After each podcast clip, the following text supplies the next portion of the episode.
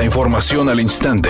Grupo Radio Alegría presenta ABC Noticias. Información que transforma.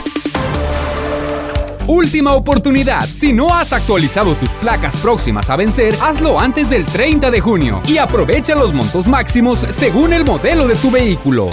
A la par del mes de junio, inicia también la temporada de huracanes, misma que se espera que se expanda hasta el próximo 30 de noviembre, según el director de Protección Civil de Nuevo León, Eric Cavazos. En este periodo se pronostica la llegada de dos a tres huracanes en la costa del Golfo de México, mismos que podrían llegar al estado debido al entrante fenómeno meteorológico de El Niño, a palabras del director de la Corporación de Rescate. El pasado miércoles se presentó el plan de contingencia en coordinación con el sistema estatal y los municipios, además de Fuerza Civil, Guardia Nacional, Sedena y las secretarías del gobierno del estado, quienes ya se encuentran preparadas para atender a quien sea necesario en caso de que se necesite. El presidente López Obrador confirmó que por primera vez en la historia las remesas que envían nuestros connacionales a sus familias en México rebasaron 60 mil millones de dólares en un periodo de 12 meses. Tan solo en abril pasado dijo llegaron al país más más de 5 mil millones de dólares. Esta es una fuente fundamental de financiamiento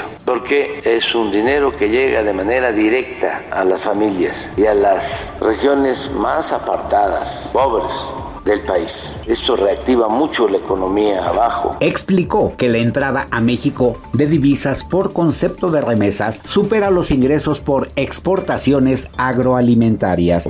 ABC Deportes informa, Checo Pérez en la práctica 1 del día de hoy tuvo buena actuación, termina en el segundo lugar, solamente detrás de Max Verstappen. Checo Pérez en la práctica 2, vamos a esperar obviamente que tenga un buen resultado. Mañana la calificación, el domingo está obviamente peleando el Gran Premio de Barcelona. Esperemos que Checo Pérez pueda tener un buen resultado, dejando atrás lo que sucedió en Mónaco.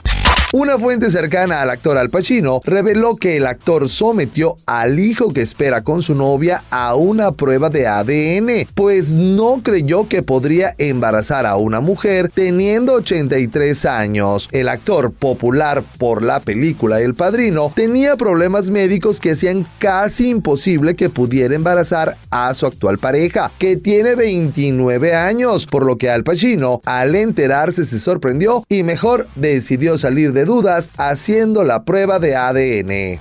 Mi nombre es Paola Treviño.